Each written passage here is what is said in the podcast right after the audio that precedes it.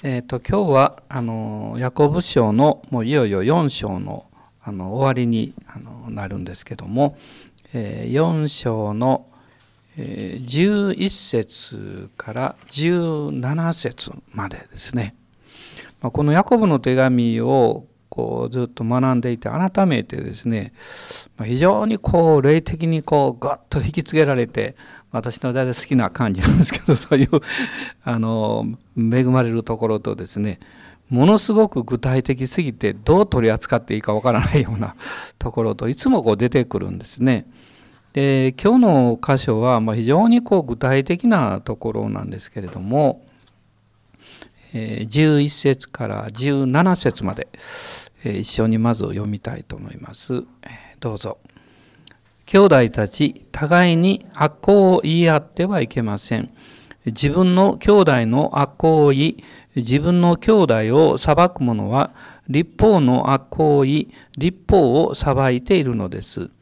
あなたがもし立法を裁くなら、立法を守るものではなくて、裁くものです。立法を定め、裁きを行う方は、ただ一人であり、その方は救うことも滅ぼすこともできます。隣人を裁くあなたは一体何者ですか？聞きなさい。今日か明日、これこれの町に行き、そこに一年いて商売をして儲けようという人たち。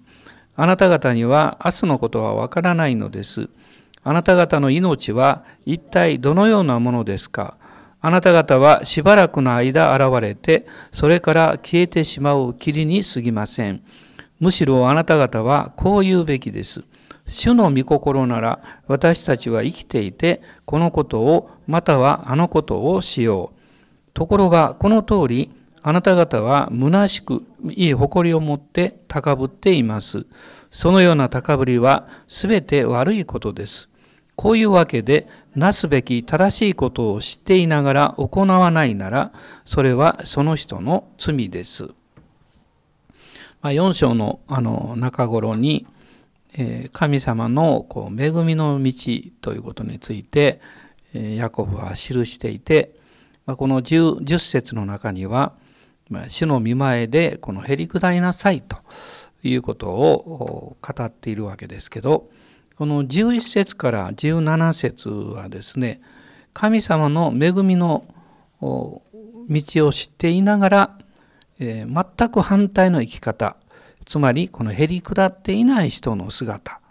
もしそういうふうに見るとすればそれはどういうことなのかということをこの具体的にあの挙げています。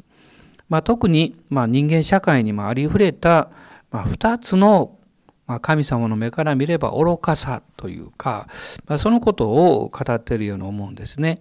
で前半は口の問題 いわゆる言葉の問題ですね。そして後半は自己過信、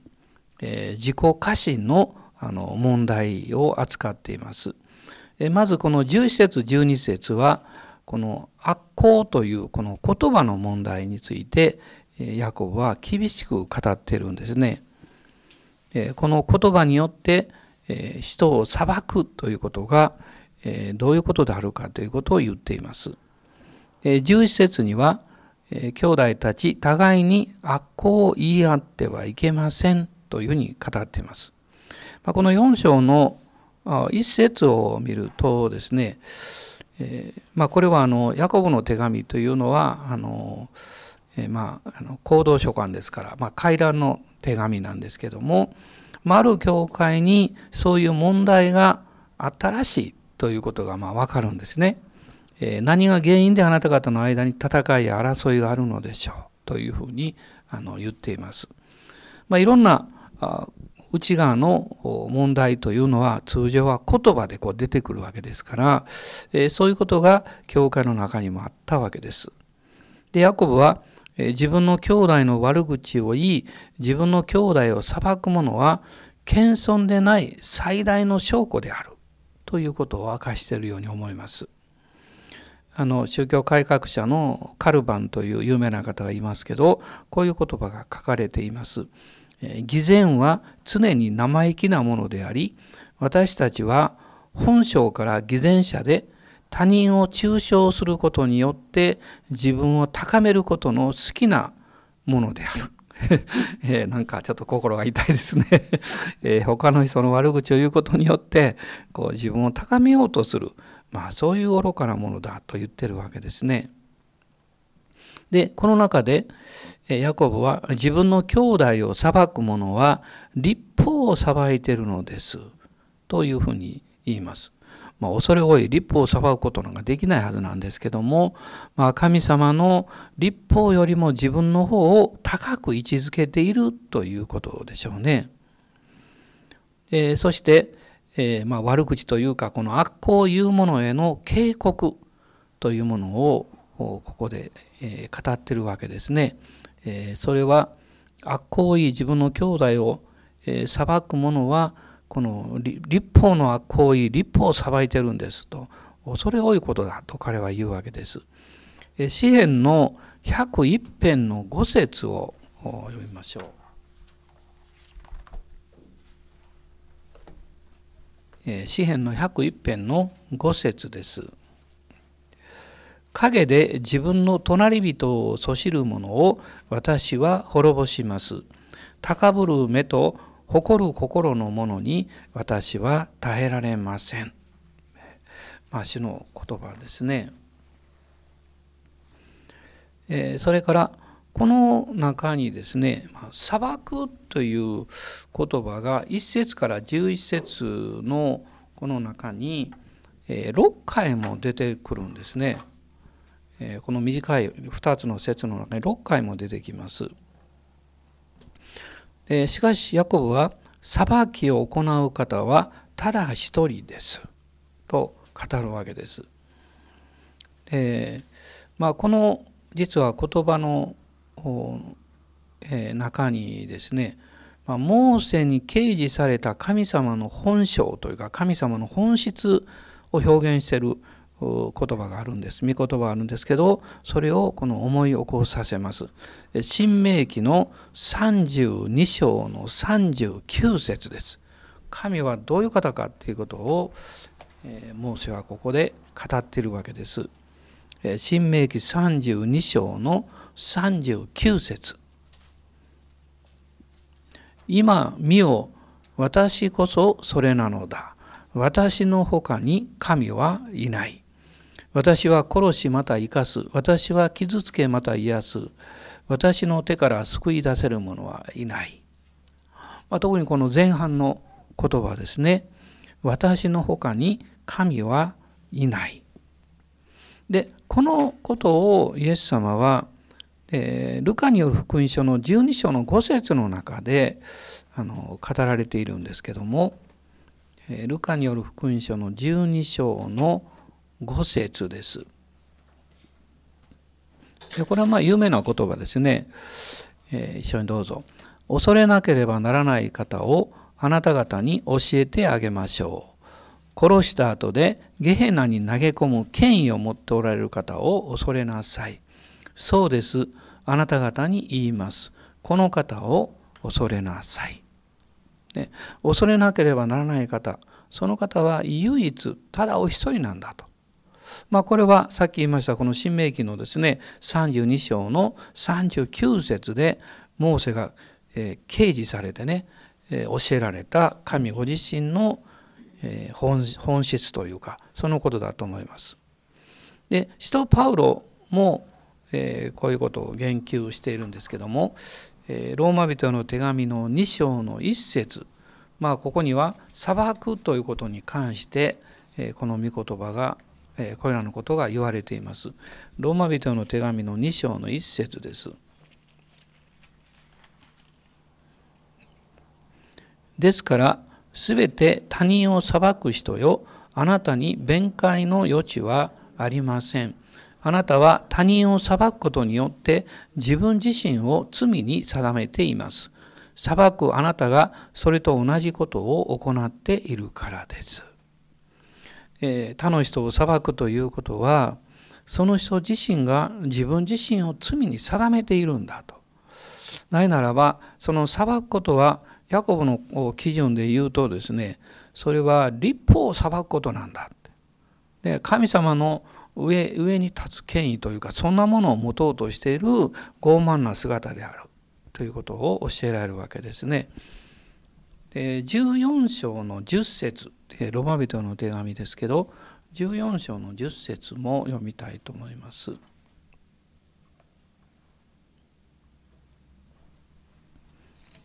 14章の10節はい。それなのになぜあなたは自分の兄弟を裁くのですか？また自分の兄弟を侮るのですか？私たちは皆神の裁きの座に立つようになるのです。えさてその後この後半ですけれどもヤコブは、えこの13節から17節のところはですね、まあ、自己過信、まあ、傲慢に、え振る舞っている人間の姿を表しています。まあ、ヤコブは特に神様をないがしろにする人間というものがどのような存在であるかということを語っているわけです。まず13節の初めに「聞きなさい」という言葉で、まあ、始めていますけど、まあ、これはあのラテン語ではあの「ご覧なさい」という意味に訳されてるんだそうですね。まあ、おそらくえー、この後、まあ、今日か明日これこれの町に行きそこに1年いて商売をして儲けようという人たち、これはですねあのヤコブの時代の、まあ、代表的なユダヤ商人の姿ではなかったかなというふうにあの考えられます。まあ、商売の自信に満ちているまあ満ちていると同時にですねまあ、自分の生き方に対する誤った確信に満ちているわけです。でこういうその姿の例を考えるとふっと思い出すのがねあの宝刀息子ですね。もうまさに宝刀息子はこういう姿でね あのお父さんから財産もらって出ていったんじゃないかなというふうに今考えられるんですね。でで14節を見ますと、えあなた方には明日のことはわからないのです。まあ、まあ、こうヤコブは言うんですね。まあ、彼らの問題は自分の人生の運命を握るのは自分以外の何者でもないと信じていた。まあ、神様をこう無視して生きていた。まあ、神様を知らない人ももちろんそうですね。私もあの救われる前はそうでしたね自分の人自分の命というのは自分で何か決められるような気を気がしていたんですけどでもあの、まあ、病気というかその手術を通してあのそうじゃないって分かりましたねあの自分が生きようと思ったら生きれるわけじゃなくって命は自分では治めることができないんだっていうふうに頭を打ってですね、まあ、そして、まあ、翌年、まあ、教会に行く、まあ、一つのきっかけにもなったんですね。まあ、神を信頼していない、まあ、人生の愚かさというかそれを教えています。まあ、まあ開かなくていいんですけど、まあ、これと全く逆のこと、まあ、訓戒として信玄の3章の5節から7節には出てくるんですね。あなたの道を主に委ねよう。ね、自分の悟りに頼るなと あのいうふうにねあの出てくるんですね。まあユダヤ人はこういう信玄のこういうことを、えー、まあ、若者たちね子供たちに教えていたんですね。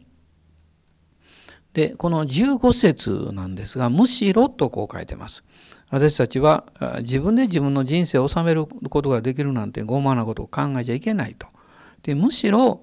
あなた方はこう言うべきです。主の御心なら、私たちは生きていて、このことをまたはあのことをしよう。まあ、これが本来の人間の姿であるべきだと言うんですね。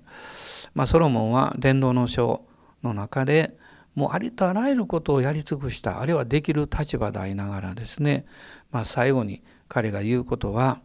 え、もう全て私は語り尽くしたと。で人間の本分それは神の命令を守れと その一言でね、えー、この言ってるんですけれども、まあ、私たちも神様に信頼して歩くということを心に刻むべきだと思います。まあ、使徒パウロは実はこの使徒行伝とか書簡を見るとですねあのいくつかのところでそういう表現を語ってるんですね。まあ、使徒行伝の例えば18章の21節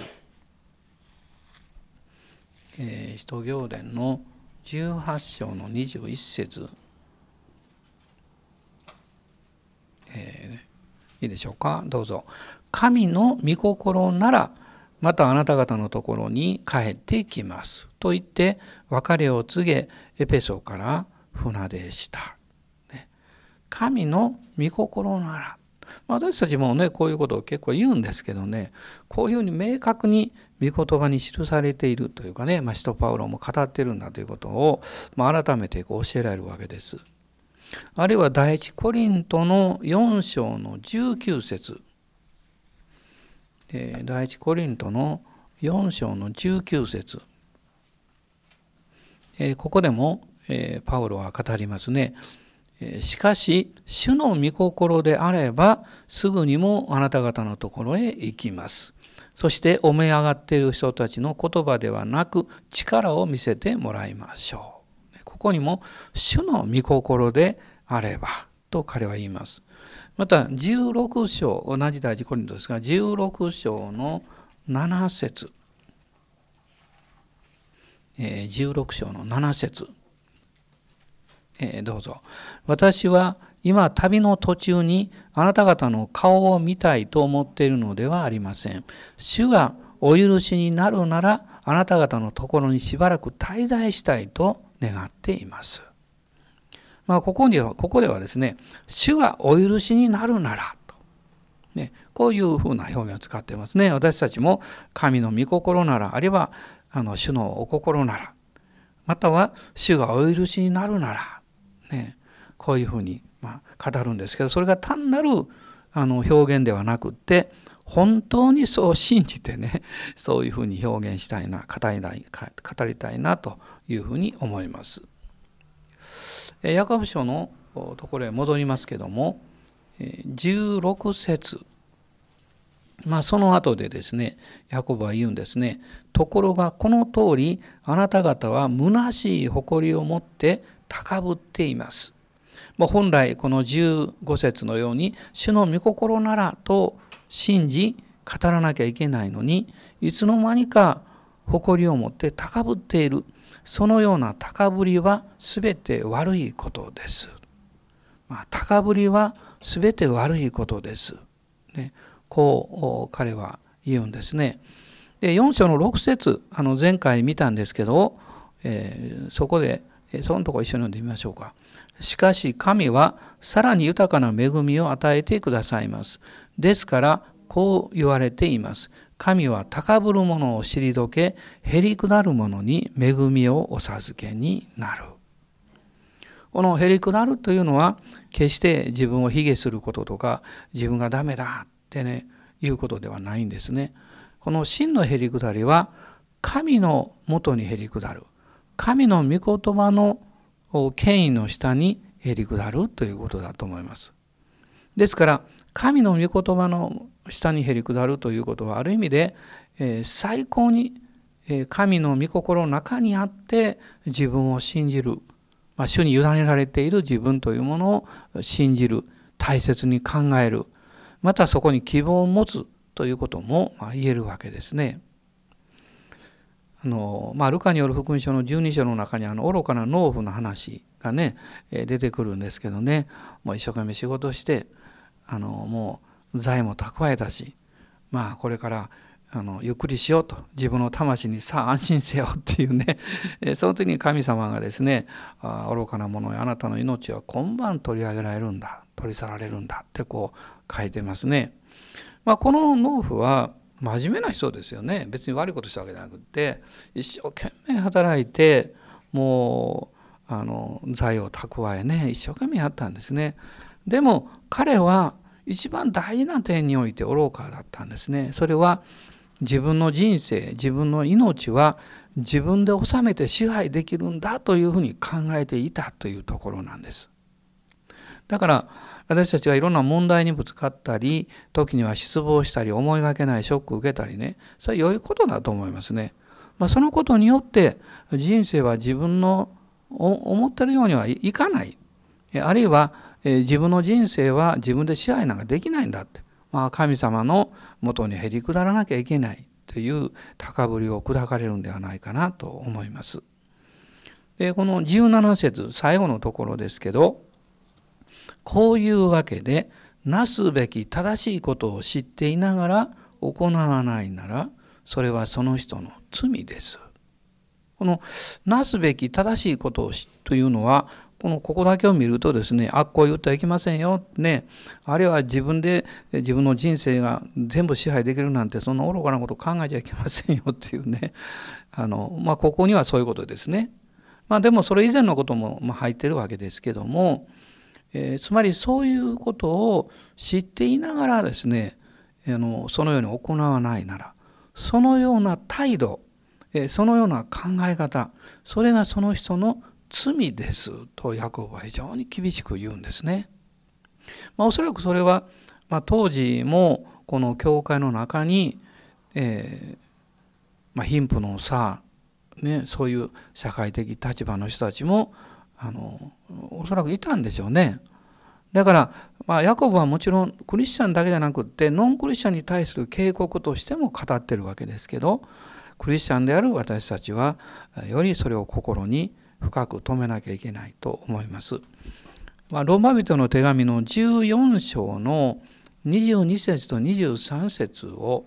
ま最後に読みましょう。ローマ人の手紙の14章の22節と23節です。一緒にどうぞ。あなたの持っている信仰は神の見前でそれを自分の信仰として保ちなさい。自分が良いと認めていることによって裁かれない人は幸福です。しかし疑いを感じる人が食べるなら罪に定められます。なぜならそれが信仰から出ていないからです。信仰から出ていないことは皆罪です。まあ、ヤコブが言いたいことはその何をするとかしないとかいうそのそこから物事を語ろうとしてるわけじゃないんですね。まあ、そういうふうに考えるとこのヤコブ書はなんかこう信仰ということと相反するんじゃないかというふうに感じるんです。でも彼は決してそんなことを言ってるわけじゃないんですね。真の信仰こそそれがその人の態度生き方に出るものである。ということは自分の生き方や態度というものを、えー、制するというかそれを収めるのはですね決して立法的な道徳的な考え方じゃなくって信仰なんだということなんですね。主を恐れ主の恵みを知っているだからこそ私たちはへり下る。主を信頼するだからこそ自分の人生命をこの神様にお任せすればそこに誠の安心があるんだということを彼は語っているわけです。え私たちももう一度そのことを覚えながら主の前に出ていきましょう。アーメン感謝します。それじゃあお祈りしましょう。アーメン感謝します。主イエス様、あなたの皆あがめます。あなたはいつも良い方です。私たちにとってはそうで思えそうと思えないようなことも時々起こってきたりまた厳しいこともありますけどしかしあなたは私たちのことを愛し大切に考えておられるのでこの次のためにその将来のためにあるいはこれから先のことも含めて一つ一つのことをお許しになっているということを心から感謝します。ですからあなたの見てに一切お任せします。私たちもへり下ってまた健全な生き方を持って自分の言葉口も収めていけるようにどうぞ導いてください。イエス様の御手に委ねて感謝してお祈りします。アーメン